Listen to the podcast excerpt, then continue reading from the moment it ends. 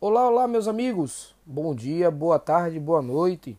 Eu sou Saulo Araújo e trago para vocês mais um episódio do podcast New York City Brasil. O jogo New York City 4, New England Revolution 2 valeu pela semana 19 da MLS. Contou com um total de 17.991 torcedores e marcou como a primeira vitória do Nick Cushing no comando do New York City. O treinador inglês, que vinha de três empates e duas derrotas no comando do New York City, conseguiu o seu triunfo no sexto jogo no comando desta equipe. Para esta partida, Cushing é, trouxe para o jogo Thiago Martins de volta a ser titular após uma lesão no tornozelo. Ele entrou na vaga do Chanu. E Tyvon Gray entrou no lugar do Tiner Home, que se machucou na última partida contra o Atlanta. Além de uma atmosfera toda favorável do Yankee Stadium, o jogo já começou bom quando aos 8 minutos Thales Magno em uma jogada individual pela esquerda foi derrubado na área pelo zagueiro Farrell e o juiz já marcou o pênalti. Com a marcação do pênalti, o próprio Thales Magno foi para a cobrança e converteu o pênalti abrindo o placar. Estava 1 a 0 para o New York City aos 8 minutos de jogo. É, essa, esse placar, essa vantagem, deu ao New York City mais tranquilidade na partida. O New York City, que já era favorito para vencer a partida, é, começava o jogo com, já, já com vantagem. Mas o New England Revolution, que não é bobo nem nada, e é treinado pelo experientíssimo Bruce Arena, foi para cima e aos 18 minutos chegou ao empate com Gustavo Bow em um chute de dentro da área.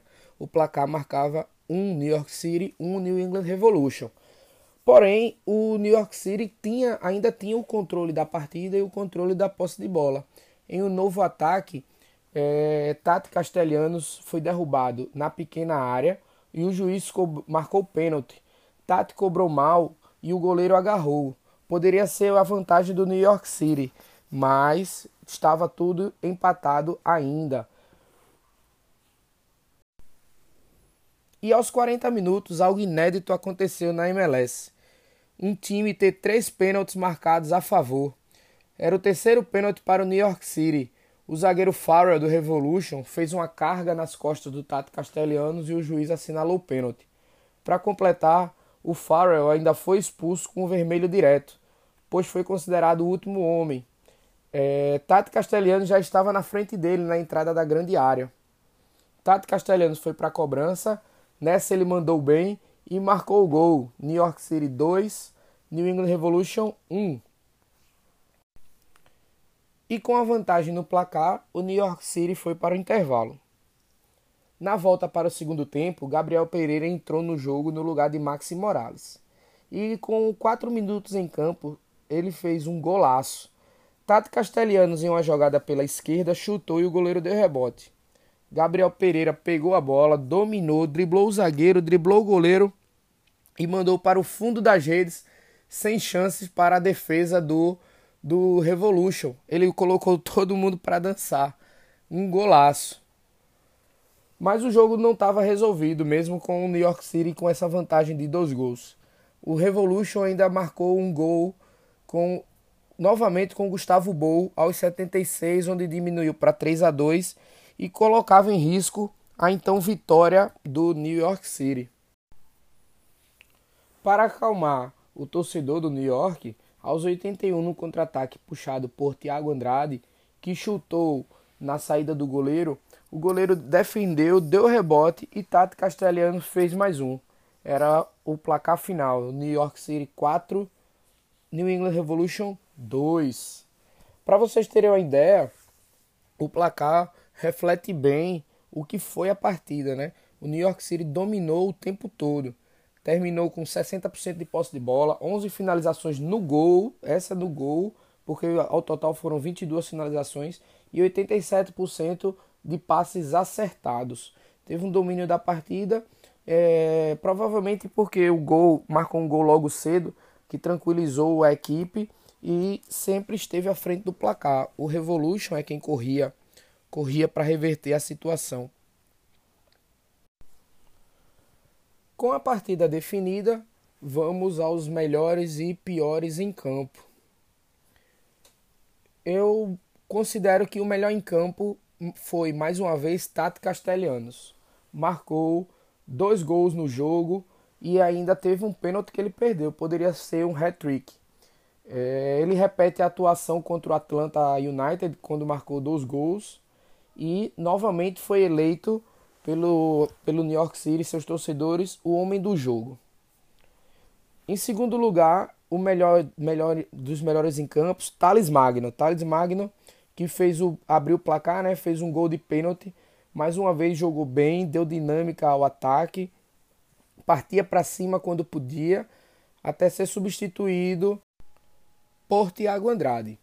Outro que foi bem, eu considero Thiago Martins, o zagueiro brasileiro, retornou de lesão no tornozelo, jogou bem, provocou desarmes e tem uma marcação muito sólida e ele deu uma boa liga, mesmo após começar a temporada não tão bem, mas ele está dando liga com o Callens. Poderia também colocar Santiago Rodrigues, que fez uma excelente partida no ataque, e Gabriel Pereira, que jogou bem e que sem dúvida marcou um golaço. Já do lado dos piores, eu vou, eu achei que apenas dois foram abaixo do ritmo. Numa vitória como essa, o time todo está acima da média, mas achei que Tyvon Gray e Amundsen, os laterais, foram um pouquinho abaixo do time como um todo. Não marcou bem e não apoiaram tanto o ataque. Isso vale para os dois, só que ainda mais para o Tyvon Gray, que acabou levando algumas bolas nas costas e pelo lado esquerdo de ataque do Revolution, né, o lado direito do, do Tyvon Gray, foi onde o Revolution criou as chances mais perigosas. Um aspecto negativo da partida segue sendo o gramado. O gramado tem foi, que é trocada a grama naquela parte do montinho do beisebol, né? É uma grama que não tem um aspecto visual tão bom e os, e os atletas escorregam bastante. Parece que ela não dá muita aderência. Visualmente ela não fica legal. É, com o fim da semana 19, o New York City ficou na terceira colocação da Conferência Leste, com 32 pontos. Está um ponto apenas atrás do primeiro e do segundo colocado, que é o New York Red Bulls e o Philadelphia Union. Mas tem jogos a menos do que essas duas equipes. Já a próxima partida do New York City é nesta quarta-feira, dia 13 do 7, pela semana 20 da MLS contra o Dallas fora de casa, no Toyota Stadium.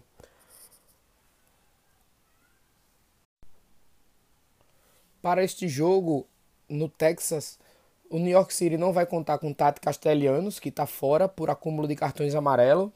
O Weber entra no lugar dele e o Tiner Home também está fora, que não se recuperou da lesão na perna sofrida no jogo contra o Atlanta United e o Tyvon Gray segue na lateral direita.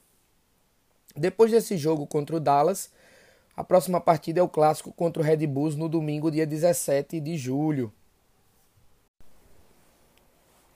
E vamos chegando ao final deste podcast e agora vamos falar do All-Star Game da MLS. Saiu nesta terça-feira, 12 de julho, a lista dos selecionados para o Jogo das Estrelas. O goleiro Sean Johnson, o zagueiro Alex Callens e o atacante Tato Castellanos foram selecionados pela primeira vez para a partida. O New York City junto com o LAFC, são as duas equipes que mais têm jogadores no confronto. São três para cada equipe. Essa partida será realizada no dia 10 de agosto no, no estádio do Minnesota United, o Allianz Field. Será uma oportunidade de Sean Johnson, Alex Callens e Tati Castellanos se juntar a outros jogadores do New York City que já representaram a equipe no Jogo das Estrelas. Então vamos relembrar os jogadores do New York City que já estiveram no All-Star Game. A história do New York City no All-Star Game começa em 2015 com a convocação de Davi Villa. Em 2016, Davi Villa vai para o jogo com o André Pirlo, também que foi selecionado. Em 2017, apenas Davi Villa é o representante do New York City no jogo das estrelas. Em 2018, Davi Villa tem a sua última seleção para o All-Star Game e com ele Alex Ring também vai para o jogo. 2019 foi a vez de Maxi Morales. 2020 não teve o All-Star Game por conta da pandemia. Em 2021, James Sands foi representante do New York City. E em 2022, Sean Johnson, Alex Calles e Tati Castellanos têm a honra de representar o New York City no Jogo das Estrelas. Então você pode observar que todos os anos o New York City teve pelo menos um representante e neste ano de 2022 terá pela primeira vez três jogadores. Ok, pessoal? Recado tá dado. Esse foi um podcast mais curtinho, numa semana de muito trabalho. Também uma semana mais curta para o New York City, que já tem jogo nesta quarta-feira à noite contra o Dallas. Fiquem na torcida, sigam a página no Twitter, arroba. Curtam as nossas postagens, comentem, compartilhem, tá certo? E até o próximo podcast. Tchau, tchau.